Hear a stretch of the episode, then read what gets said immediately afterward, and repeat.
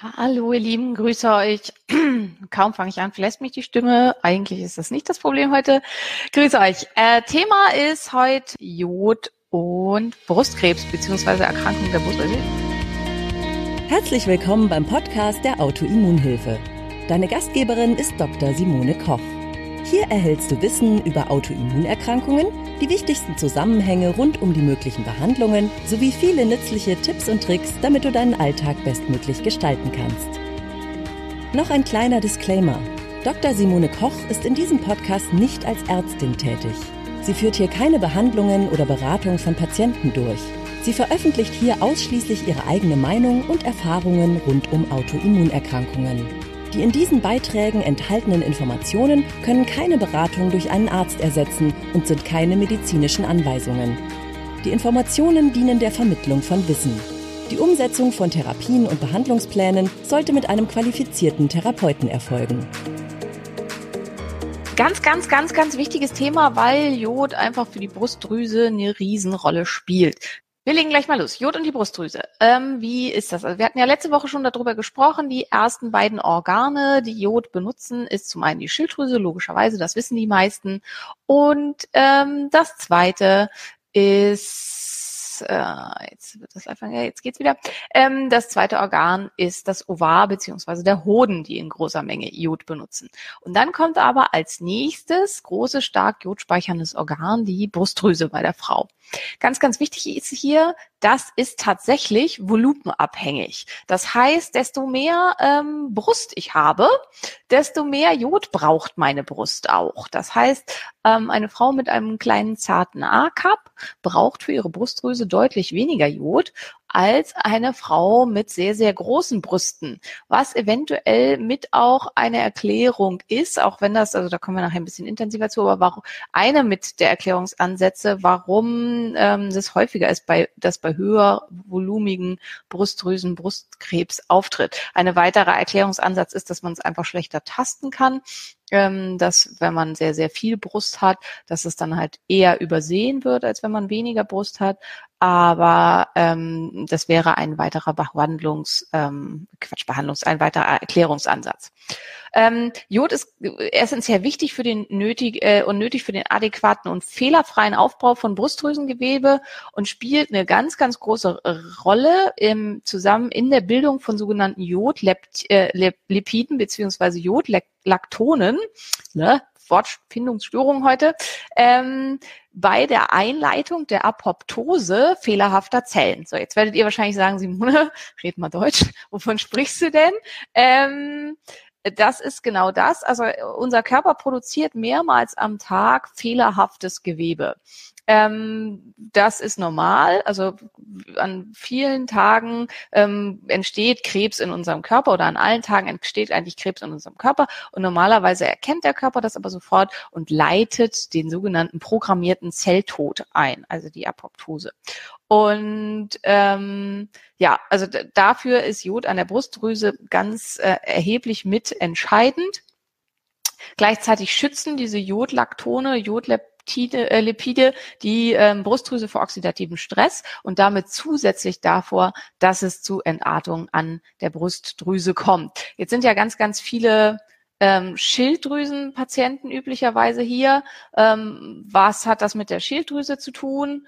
Ähm, beziehungsweise, also warum ist das für viele von euch vielleicht relevant? Tatsächlich ist es so, dass das ganz, ganz häufig miteinander einhergeht. Also Schilddrüsenpatienten haben statistisch gesehen häufiger ähm, auch Erkrankungen in diesem Bereich, also Mastopathien im Wesentlichen, aber auch ähm, Brustdrüsenerkrankungen, was wahrscheinlich mit der gemeinsamen Ursache Jodmangel einhergeht. So ganz genau weiß man das aber nicht, ob dieser tatsächliche Zusammenhang besteht. Ähm, die Brust benötigt genauso wie das Ovar molekulares Jod. Das heißt, ähm, wenn man einfach nur Natriumjodid aus der Apotheke oder so nimmt, das wären die sogenannten Jodetten, dann nützt das relativ wenig. Also dann ist das halt ähm, nicht das Entscheidende. Und äh, wir brauchen molekulares Jod. Ähm, Jodmangel verursacht im Tierversuch fibrozystische Mastopathien. Also im Tierversuch kann man das auslösen, indem man den Tieren Jod entzieht, dass die ähm, Mastopathien bekommen. Was ist eine Mastopathie? Eine Mastopathie ist eine zunächst gutartige Veränderung des Brustdrüsengewebes, bei dem das, der das Brustdrüsengewebe hart und knotig wird und zum Teil sehr, sehr schmerzhaft sein kann. Ähm, es geht meistens, ist meistens zyklisch bedingt. Das heißt, in der zweiten Zyklushälfte treten erheblich stärkere ähm, Schmerzen in der Brustdrüse auf und ähm, ist da kann sehr sehr unangenehm und für die Frauen sehr lebensqualitätsbeeinträchtigend sein. Das kann zum Teil so weit gehen, dass sie einfach gar nicht mehr darauf liegen mögen, dass keinerlei Berührung der Brust tolerabel ist und dass die Brust als ein ständigen als ein ständiger Schmerzfaktor wahrgenommen wird. Ähm, und im schlimmsten Fall, also es gibt immer mal wieder ähm, Leute, die oder Frauen, die sich tatsächlich die Brustdrüse entfernen lassen, weil sie eben solche starken Schmerzen haben durch fibrozystische Mastopathien. Man ähm, teilt die eine in Stadium 1 bis 3 und im Stadium 3 können sie schon sehr, sehr unangenehm sein. Und das Stadium 3 ist gleichzeitig auch ein Risikofaktor dafür, im weiteren Leben Brustkrebs zu entwickeln. Und wie gesagt, im Tierversuch kann man das durch Jodmangel auslösen. Ähm, es gab dazu dann auch eine Studie, ähm, wenn man das, ob man das behandeln kann. Ähm, das war von äh, einem Mann mit dem etwas unaussprechlichen Namen Vishnikova und Muravieva. Ähm, die haben versucht, ja, haben mit systemischem Jod behandelt bei fibrozystischen Mastopathien und konnten bei 71 Prozent der Patienten eine oder Patientinnen eine deutliche Verbesserung der fibrozystischen Mastopathie durch systemische Jodbehandlung erreichen. Das ist erheblich dafür, dass wir sonst für diese Erkrankung kaum Behandlungsansätze an der Hand haben. Man kann topisches Progesteron geben, man kann es auch insgesamt mit Progesteron versuchen, aber viel mehr Behandlungsansätze haben wir nicht. Und ähm, deswegen ist es ganz, ganz wichtig, dass man das mit im Kopf hat. Da kommen wir dann auch gleich, das ist dann auch die Behandlung. Ähm, Mastopathien behandelt man zum einen mit am besten mit topischem Progesterongel. Mm, das, was man normalerweise vom Frauenarzt kriegt, hat eine 0,1-prozentige Dosierung. Das bringt relativ wenig, da passiert nicht viel, da kommt so gut wie kein Progesteron an der Brustdrüse an. Ich würde das hier, daher ein einprozentiges Gel empfehlen. Das muss hergestellt werden von einer Compound-Apotheke. Und man kann gegebenenfalls noch systemisches Progesteron dazugeben. Ich würde da immer die vaginal- oder rektale Anwendung empfehlen, weil hierbei die Leber umgangen wird, auch noch deutlich weniger als, äh, also die Leber wird deutlich weniger Belastung, belastet als bei der Gabe über die Haut. Ähm, und das kann man noch zusätzlich mitmachen, weil es eventuell auch eine deutliche Verbesserung an der Brustdrüse bringt. Und ähm, wenn ich damit behandle, würde ich phytotherapeutisch zusätzlich die Leber im Abbau der Steroidhormone unterstützen. Hierzu als einfachste Maßnahme kann man immer Mariendistel nutzen, ähm, was sehr, sehr gut funktioniert. Also mit Mariendistel kann man den Abbau super ähm, unterstützen und hält dann die Belastung der Leber durch die Gabe von ähm, synthetischen Hormonen, wenn auch humanidentischen, aber trotzdem sind synthetischen Hormonen ähm, hält man dann so gering wie möglich. Und man kann zusätzlich lokal behandeln in Form von Lugolscher Lösung. Ähm, wichtig ist, die muss verdünnt werden. Ich würde die auch immer nach Möglichkeit äh, mit einer Bodylotion oder so mischen. Ganz, ganz wichtig ist, dass da keine Sachen drin sein dürfen, dass es ausfällt. Ähm, also ich bevorzuge eine Kombination einfach aus Kokosöl und Shea-Butter. Je nachdem, wie viel Kokosöl, wie viel Shea-Butter man nimmt, wird es dicker oder weniger dick. Das kann man einfach im Topf erhitzen und dann in den Mixer schmeißen und dann kriegt man eine sehr schöne Emulsion und dann halt noch das Jod da mit rein. Ähm, wenn ihr eine fertige Body Lotion nimmt, also wenn ihr irgendwas kauft oder so, dann kann es sehr gut sein, dass durch die Inhaltsstoffe das Jod ausfällt. Das seht ihr aber sofort, wenn das Jod die Farbe ändert. Ganz, ganz wichtig ist, dass es ein elender Schweinkram. Also Jod ist halt ganz, ganz doll farbig, dass wenn man das macht, dass man dann sich spezielle Hemdchen kauft, die man dafür benutzt und die man dann danach ähm, ja einfach nur für diese Sache benutzt. Also entsorgen wäre ja Quatsch, weil wenn man es über einen längeren Zeitraum macht, dann braucht man die immer wieder. Das hat halt so eine ganz stark rostrote Farbe, die geht im Prinzip auch nie wieder raus. Also egal wie oft man das wäscht, das bleibt immer bestehen. Zusätzlich ähm, würde ich noch, äh, kann man noch molekulares Jod geben in Kapselform. Ähm, das hatte ich schon beim letzten Mal gesagt. Das wird hergestellt über die Victoria Apotheke in Saarbrücken. Meines Wissens nach das einzige Kapselpräparat ähm, was es da gibt ähm, und sollte kombiniert werden mit Selen. Ähm, ich würde immer vorher einmal gucken, wie die Selenspiegel sind, weil ähm, Jod beschleunigt halt die Reaktion an der Schilddrüse durchaus. Und hier ist es dann immer wichtig, dass ausreichend Selen vorhanden ist, ähm, damit die keine oxidativen ähm, Redoxreaktionen an der Schilddrüse auftreten, die nicht aufgehalten werden können, damit es nicht zu freien Radikalen kommt und damit kein Gewebe an der Schilddrüse zerstört wird. Da ist ganz, ganz wichtig, die Selenoproteine, die aus Selen gebildet werden, in der Schilddrüsenfunktion. Also erst einen Selenspiegel machen lassen, beziehungsweise ähm, wenn man da gar keine Möglichkeit so hat, eine Weile lang Selen nehmen, bevor man mit einer Jodtherapie beginnt. Ähm, ja, also ganz klarer Zusammenhang zwischen Mastopathien und Jod und auch ganz klarer Zusammenhang zwischen ähm, Brustkrebs und Jod. Und es gibt, wie gesagt, halt auch einen ganz klaren Zusammenhang zwischen Brustkrebs und Schilddrüsenerkrankung. Deutlich höhere ähm, Rate an ähm, Brustkrebs bei Schilddrüsenerkrankten. Eine gemeinsame Komponente zusätzlich ist der Vitamin D-Mangel.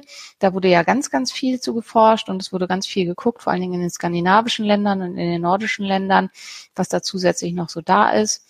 Ähm, was man festgestellt hat, ist, dass es, und das spricht wieder für die Jodkomponente, dass insgesamt fünfmal weniger Brustkrebserkrankungen in Japan und Korea gibt als sonst irgendwo auf der Welt. Ähm, vielfach wird hier das Soja angeführt. Man muss aber tatsächlich sagen, die Japaner und vor allen Dingen auch die Koreaner essen gar nicht so viel Soja. Ähm, und wenn, dann eigentlich nur in ähm, fermentierter Form. Und ähm, die, was die aber eben sehr, sehr, sehr, sehr, sehr, sehr viel essen im Vergleich zu uns, ist Jod. Und das scheint die wesentlich wichtigere Komponente in dieser Geschichte zu sein, neben natürlich auch einer genetischen ähm, Komponente, dass äh, hier eine viel bessere Jodversorgung da ist und dass dadurch auch weniger Brustkrebs auftritt. Ähm, weiter, weiter wichtiger Faktor, äh, Faktor bei der Entwicklung von Brustkrebs sind Östrogendominanzen, die ja auch eine große Rolle spielen bei Hashimoto-Thyreoiditis, bei Verschlechterung von Schilddrüsen, äh, von, ja, von Schilddrüsenerkrankungen, bei der Verschlechterung von Autoimmunerkrankungen. Und ähm, da ist auch ganz, ganz wichtig, ein Jodmangel verstärkt eine Östrogendominanz. Das hat was damit zu tun, dass eben das Ovar ähm, Jod äh, Rezeptoren hat und die Schilddrüse Östrogenrezeptoren ähm, und dass die sich gegenseitig beeinflussen wenn wir zeitgleich noch aus welchen Gründen auch immer eine ähm, Nebennierenfehlfunktion haben, was auch mit einer Östrogendominanz noch wieder verstärkt werden kann, dann kommt es zu einem Progesteronmangel noch zusätzlich durch ein Pregnenolon-Stealing. Also es wird ähm, die Ausgangssubstanz aller Steroidhormone, das Pregnenolon, wird weggestohlen äh, zugunsten von Cortisol und es wird dann nicht ausreichend Progesteron produziert. Wen das interessiert, gerne in unser Nebennierenwissenspaket reingucken. Da erkläre ich das alles ganz genau, wie da die Zusammenhänge sind und so weiter. Und ähm, der Progesteronmangel verhindert dann auch noch die Aufnahme von Jod ins Brustdrüsengewebe. Wenn kein Progesteron da ist, kann das Jod nicht adäquat in die Brustdrüse aufgenommen werden, selbst wenn ausreichend ähm, Jod konsumiert wird. Und das alles zusammen ist dann so sogenannter Perfect Storm für die Entwicklung einer Brustkrebserkrankung. Ähm, eine ganz, ganz große Rolle bei der Prophylaxe spielt ähm, das, die Aufnahme von Jod in die Brustdrüse während Schwangerschaft und Stillzeit, vor allen Dingen während der Stillzeit. Und in der Stillzeit wird ganz, ganz viel Jod in dieses neu aufgebaute Drüsengewebe der Brustdrüse aufgenommen. Und das ist wahrscheinlich mit auch die Ursache für den hohen protektiven Wert des Stillens, weil man hat festgestellt, dass in Bevölkerungsgruppen, wo ein sehr, sehr starker Jodmangel herrscht, das Stillen nicht diesen protektiven Wert hat hinsichtlich Brustkrebs, der zu erwarten wäre. Man sagt sonst immer, hm, desto länger man gestillt hat, desto geringer ist im weiteren Leben das Risiko an Brustkrebs zu erkranken. Und es gibt einige Studien, die nahelegen, dass das mit der Jodaufnahme in der Stillzeit auch zu tun hat und dass insgesamt, wenn in der Stillzeit nicht ausreichend Jod aufgenommen werden kann, dass dann auch nicht genügend Jod zur Verfügung steht, um diesen protektiven Wert durch einen sauberen Aufbau von Brustdrüsengewebe in der Stillzeit zu haben. Also ganz, ganz große Rolle von Jod ähm, hinsichtlich Brustkrebsprophylaxe, aber auch ähm, in der ähm, adjuvanten Behandlung. Ähm, also das heißt, wenn schon ein Brustkrebs da ist, äh, dann kann man Jod mit zusätzlich geben, um äh, diese Schutzfaktoren anzuregen und so weiter. Und ähm, bei hormonaktiven Brustkrebs, das ist ganz, ganz wichtig. Das funktioniert nur bei hormonaktiven Brustkrebs. Und die, äh, der Jodmangel und die Jodgabe und so weiter sind auch nur relevant für ähm, den hormonaktiven Brustkrebs. Die nicht hormonaktiven Brustkrebsarten, das sind eigentlich ganz andere Arten von Brustkrebs, die, also von der Entität, sagt man in der Medizin, also davon, wie die aufgebaut sind und so müssten die eigentlich eigene Namen haben. Ähm, das sind ganz viele unterschiedliche Arten äh, von, von ähm, Brustkrebs und die, die nicht hormonaktiven, die reagieren nicht positiv auf eine Jodgabe, die verbessern sich nicht durch eine Jodgabe und die kann man auch nicht verhindern durch eine ausreichende Jodgabe. Also das einmal so dazu und jetzt will ich mal so ein bisschen noch Fragen machen. Äh, dass Asiaten keine Milchprodukte konsumieren, das spielt auch eine Rolle höchstwahrscheinlich, ähm, vor allen Dingen was Wachstumshormone angeht und bestimmte ungünstige ähm, Aspekte da. Ähm, dafür gibt's aber keine klare Datenlage. Für das Jod gibt's auf jeden Fall eine sehr, sehr klare Datenlage. So, ähm, ich möchte euch bitten, nicht eure Krankheitsgeschichten irgendwie hier als Fragen reinzuposten. Ich darf dazu mich nicht äußern und ich werde mich dazu auch nicht äußern. Also jetzt die Frage, kann Kribbeln in den Händen und sowas von Hashimoto-Thyreoiditis kommen? Ja. Ähm, das hatten wir auch in den ähm, zur Hashimoto in der äh, Woche und das halt auch ein Karpaltunnelsyndrom Karpaltunnelsyndrom ein Symptom der Hypothyreose sein kann durch vermehrte Wassereinlagerung im, im Sehnenkanal. Also die Antwort lautet ja. Und ansonsten kann ich da leider nicht viel zu sagen, weil ich kenne dich nicht, ich kenne deinen Fall nicht und darf deswegen da auch nichts zu sagen. So. Ähm, können Sie mir den Unterschied zwischen Hashimoto und Schilddrüsenunterfunktion? Ähm, also wir reden halt heute über Jod. Also ich würde euch bitten, wenn dann da relevante Fragen zu bestimmen. Hashimoto-Thyreoiditis ist die autoimmune Zerstörung der Schilddrüse, die mit einer Unterfunktion einhergehen kann, aber nicht muss. In den Frühstadien oft auch mit einer Überfunktion einhergeht. Eine Schilddrüsenunterfunktion kann Jodmangel bedingt sein oder eben durch eine Hashimoto-Thyreoiditis oder durch ein ähm, Knotengeschehen an der Schilddrüse oder durch einen Zustand nach radioaktiver äh, Zerstörung der Schilddrüse oder Zustand nach OP oder oder oder. Also Schilddrüsenunterfunktion gibt es diverse Gründe für. Hashimoto-Thyreoiditis ist die autoimmune Erkrankung und ist halt ähm, ein Grund, der da sein kann für eine Schilddrüsenunterfunktion. Ähm Lugolsche Lösung fünf Prozent. Wie soll man die verdünnen? Also man macht normalerweise, für, also für auf die Brustdrüse topisch, sagt man mal ein bis zwei Tropfen von der Lugolschen Lösung ähm, auf so eine Portion, die man dann auf der Brust gut verteilen kann. Ähm, also damit bist du dann eigentlich ganz gut. Ralf hat hier vorgeschlagen, Jodflecken kriegt man als Korbinsäure raus, genau. Also das ist einer der Gründe, warum halt das dann auch ausfällt in so einer Creme, wenn die zu sauer ist. Also man kann da ähm, Vitamin C drauf machen, das hilft auch ganz gut. Ganz raus kriegt man es aber nicht. Ähm, genau, kann Jod die Hormone regulieren? Das habe ich ja im Prinzip dann später schon gesagt. Ja, kann es. Ähm, ob man bei Tachykardie und Hashimoto Jod nehmen kann, da würde ich mich jetzt nicht so äußern, weil es kommt halt drauf an, ob die Tachykardie durch eine Hyperthyreose bedingt ist und ob da die Hyperthyreose durch eine Autonomie der Schilddrüse bedingt ist. Weil wenn eine Autonomie der Schilddrüse vorhanden ist, dann muss man mit Jod ganz, ganz vorsichtig sein und dann muss das auf jeden Fall von einem da drin sehr gut bewanderten Therapeuten begleitet wird. Stimmt es, dass die Antikörper nur die Schilddrüse angreifen? Nein, das stimmt nicht. Ähm, Genau. Also jetzt kommt hier wieder, man, mir wurde vom Arzt gesagt, dass ich bei Hashimoto nicht viel Jod essen darf. Guckt äh, da bitte, also es gibt nachher unser Wissenspaket Jod. Ähm, wir werden bis zum Ende des Monats eine Aktion machen. Ähm, dass ihr alle jetzt schon stattgefundenen Wissenspakete statt für den Gesamtpreis von 181 Euro für 129 Euro erwerben könnt. Das sind 28 Prozent Rabatt. Wer schon gekauft hat und jetzt aber gerne alle vier Wissenspakete haben möchte von unseren ganz treuen Kunden, meldet euch einfach per E-Mail. Dann finden wir da eine Lösung und da ist das dann mit drin, nämlich eben auch das ähm, für die Schilddrüse ähm, äh, wie ist das mit Hashimoto und Jod und unter welchen Bedingungen und so weiter. Ähm,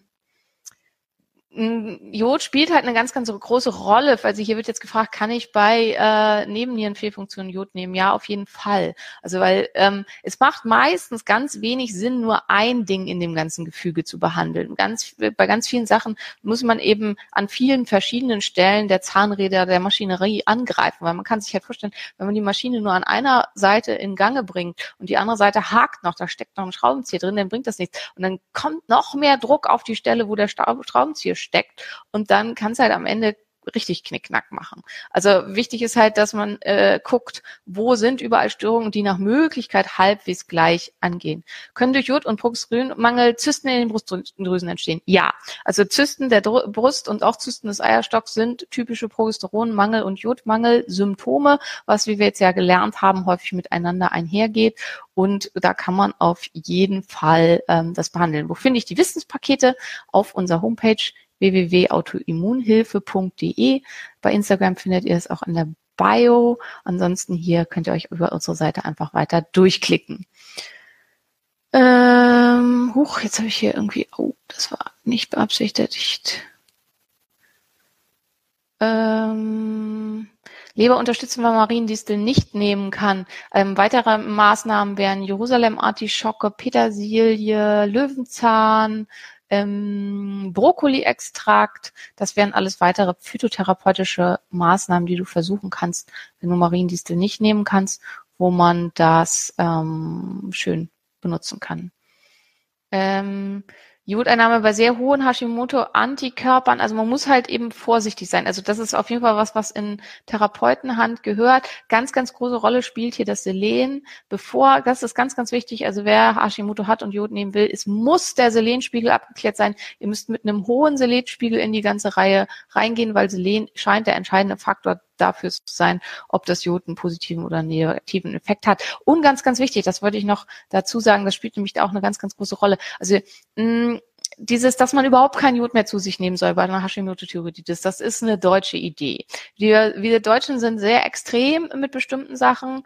Ähm, das sieht man an ganz vielen Feldern, ist auch in der Geburtshilfe ganz stark, so diese ganzen komischen Nahrungsrestriktionen, kein Rohmilchkäse, kein rohes Fleisch, kein ganz, nicht ganz durchgebratenen Fisch, kein nicht ganz durchgebratenes Rindfleisch. Sowas kennen nur die Deutschen. Die Franzosen lachen sich tot, wenn man denen sagt, sie dürfen ihren Käse nicht mehr essen. Ähm, und das gilt so ein bisschen auch für das Jod. Also diese Angst vor Jod, das ist so eine deutsche Geschichte. Ähm, und im Prinzip muss man sagen, ist das Quatsch. Also es gibt halt einen ganz Teil Studien, die gezeigt haben, dass exzessiver Jodkonsum mit einer erhöhten Rate an ähm, Hashimoto-Thyreoiditis einhergeht. Die gibt es auf jeden Fall. Aber bei dauerhaft exzessivem Jodkonsum. Dauerhaft exzessiver Jodkonsum in all diesen Studien war ein Konsum von mehr als 300 Mikrogramm Jod am Tag. Das schafft der Deutsche mit seiner Ernährung nie. Nie, nie, nie. Und auch wenn man halt eben ähm, eine Schilddrüsenerkrankung hat, bleibt es so, dass der Körper einen täglichen Bedarf hat von 150 Mikrogramm Jod. Und das ändert sich auch nicht. Das heißt, ähm, man ähm, sollte das auf jeden Fall, äh, man muss das auf jeden Fall trotzdem nehmen. Also weil es ist nicht so, dass nur weil man Hashimoto-Thyreoiditis hat, der Jod, der Körper plötzlich kein Jod mehr braucht. Man sollte halt nur auf keinen, auf jeden Fall eine exzessive äh, Jodeinnahme vermeiden, zumindest wenn nicht ausreichende Selenspiegel und Vitamin B-Spiegel und all sowas da sind. Und das gehört dann halt auch, in, wie gesagt, in Therapeutenhand. Aber ähm, ja, also diese 150 Mikrogramm an Bedarf an Jod, die bleiben bestehen. Und wenn ich das Jod mit der Hashimoto-Thyreoiditis meide, wie der Teufel das Weihwasser, dann kriege ich eben Probleme durch einen zunehmend bestehenden Jodmangel. Ähm, der Normwert für Selen, das schwankt ständig. Ähm, also ich würde immer versuchen, mich ganz oben in der Normkurve anzusiedeln, weil das muss man sich immer mal wieder klar machen. Das sage ich ja auch ganz oft in meinen Lives und Webinaren und so weiter, aber ähm, das kann man eigentlich nicht oft genug sagen. Ähm, die Normwerte ermitteln sich als einer gaußschen Verteilungskurve aller Werte, die dieses Labor ermittelt hat. Deswegen kriegt man auch für die Schilddrüsenwerte ganz, ganz unterschiedliche Normwerte, je nachdem, welches Labor das macht. Und das hängt ein bisschen davon ab, was für ein Klientel Ziel hat das Labor? Hat das eher junge Menschen, ältere Menschen, kranke Menschen, gesunde Menschen und je nachdem können die Normwerte ganz anders aussehen von Labor zu Labor. Bei den Mineralstoffen ist es so, dass das an der deutschen Gesamtbevölkerung festgelegt wurde.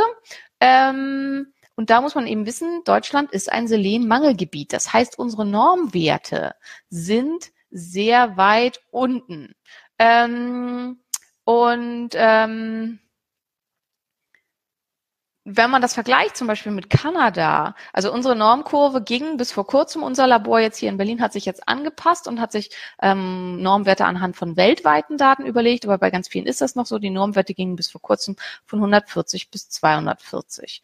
Äh, in Kanada beginnt den Normwertbereich bei 240, weil Kanada ganz, ganz stark selenhaltige Böden hat und die Menschen hier alle sehr hohe Jod, äh, Jod, Selenspiegel haben. Also das muss man sich einfach klar machen, das ist ganz, ganz wichtig, dass man sich nicht nur an diesen Normwerten orientiert, sondern auch an den Absolutwerten und mal guckt, was wäre eigentlich da normal. So, jetzt wurde hier nach ähm, Histaminintoleranz gefragt, wahrscheinlich, weil Kelp bei Histaminintoleranzen ungünstig sein kann und Algen. Da muss man dann tatsächlich halt auf Kombinationen zurückgreifen. Es gibt von einigen Firmen Jod in Kombination mit Kaliumjodat und molekularem Jod in Kleinstdosierungen, auch in Kapselform, zum Beispiel von Pure Encapsulations.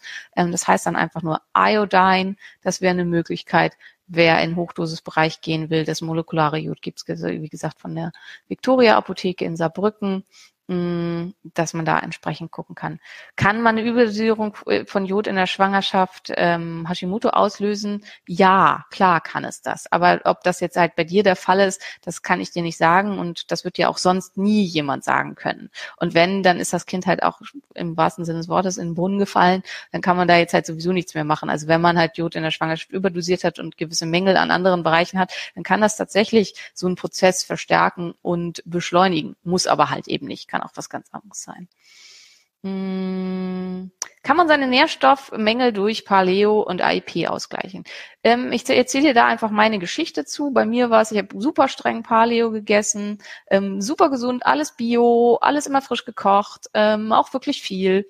Und nichtsdestotrotz, meine erste Mineralstoffanalyse war alles ausnahmslos rot. Ähm, Menschen mit chronisch entzündlichen Erkrankungen haben meistens Probleme in der Aufnahme über den Darm. In sehr, sehr vielen Fällen habe ich zeitgleich ein sogenanntes Leaky Gut Phänomen. Das heißt, der Darm ist undicht, es gehen Nährstoffe über den Darm verloren und werden schlechter aufgenommen durch entzündliche Prozesse am Darm und der chronisch entzündliche Prozess an sich verbraucht in großen Mengen Nährstoffe. Das heißt, ich habe zeitgleich auch noch einen deutlich höheren Verbrauch. Also meine Antwort auch mit meinen Patienten nach ähm, einer ziemlich großen Fallzahl sozusagen von Erfahrung, nein, definitiv nicht. Du schaffst es nicht. Unsere Nahrungsmittel enthalten nicht mehr genug Stoffe und Mineralstoffe und so weiter, selbst wenn sie biologisch angebaut wurden und so. Der Magnesiumgehalt von Brokkoli heute ist achtmal geringer als der von Brokkoli vor 50 Jahren. Ähm, man schafft es damit einfach nicht mehr.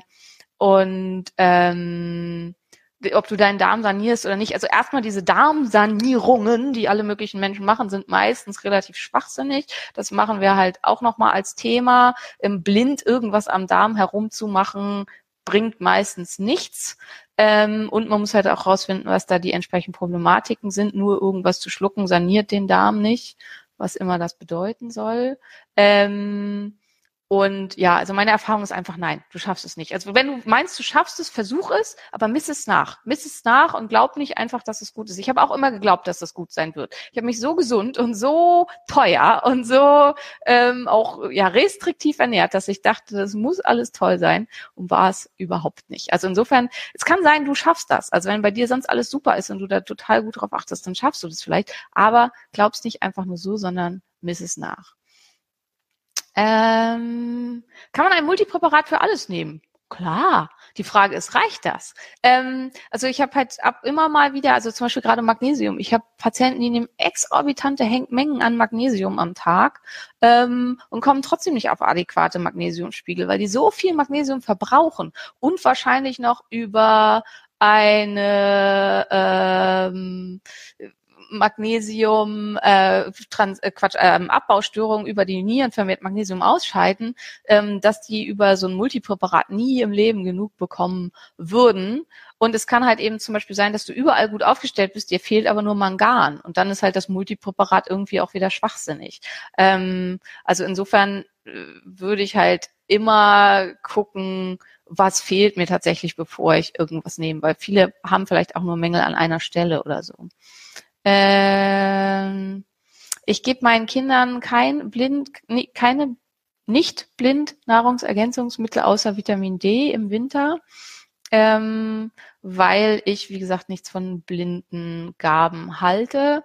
Ähm, sobald die halbwegs das Alter dafür haben, werde ich ihnen Blut abnehmen und das auch mit überprüfen zu lassen, weil man kann eben auch ähm, überdosieren und ähm, das ist da auch schwierig. Wie werden Überdosierungen vom Körper abgebaut? Genau, das ist halt, ähm, äh, also kommt auf den auch darauf an, womit man sich überdosiert hat. Also im Fall zum Beispiel von Selen kann man sich echt fies vergiften.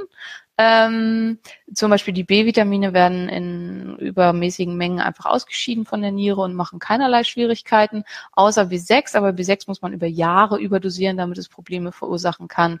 Ähm, also es hängt sehr, sehr davon ab, was man da zu sich nimmt. Vitamin A kann man sich schwerst mit vergiften. Ähm, deswegen muss man da einfach gucken ähm, ich weiß, es schrecken da irgendwie immer alle vor zurück, aber überlegt das das einfach mal. Also sagen wir mal, ihr nimmt einen richtig guten B-Komplex ähm, über Jahre und ihr habt gar keinen Vitamin B-Mangel, was euch das kostet. Und das ist halt durchaus mehr Sinn macht, einmal nachzumessen. Brauche ich das überhaupt? Weil ähm, das Nachmessen ist so schlimm nicht.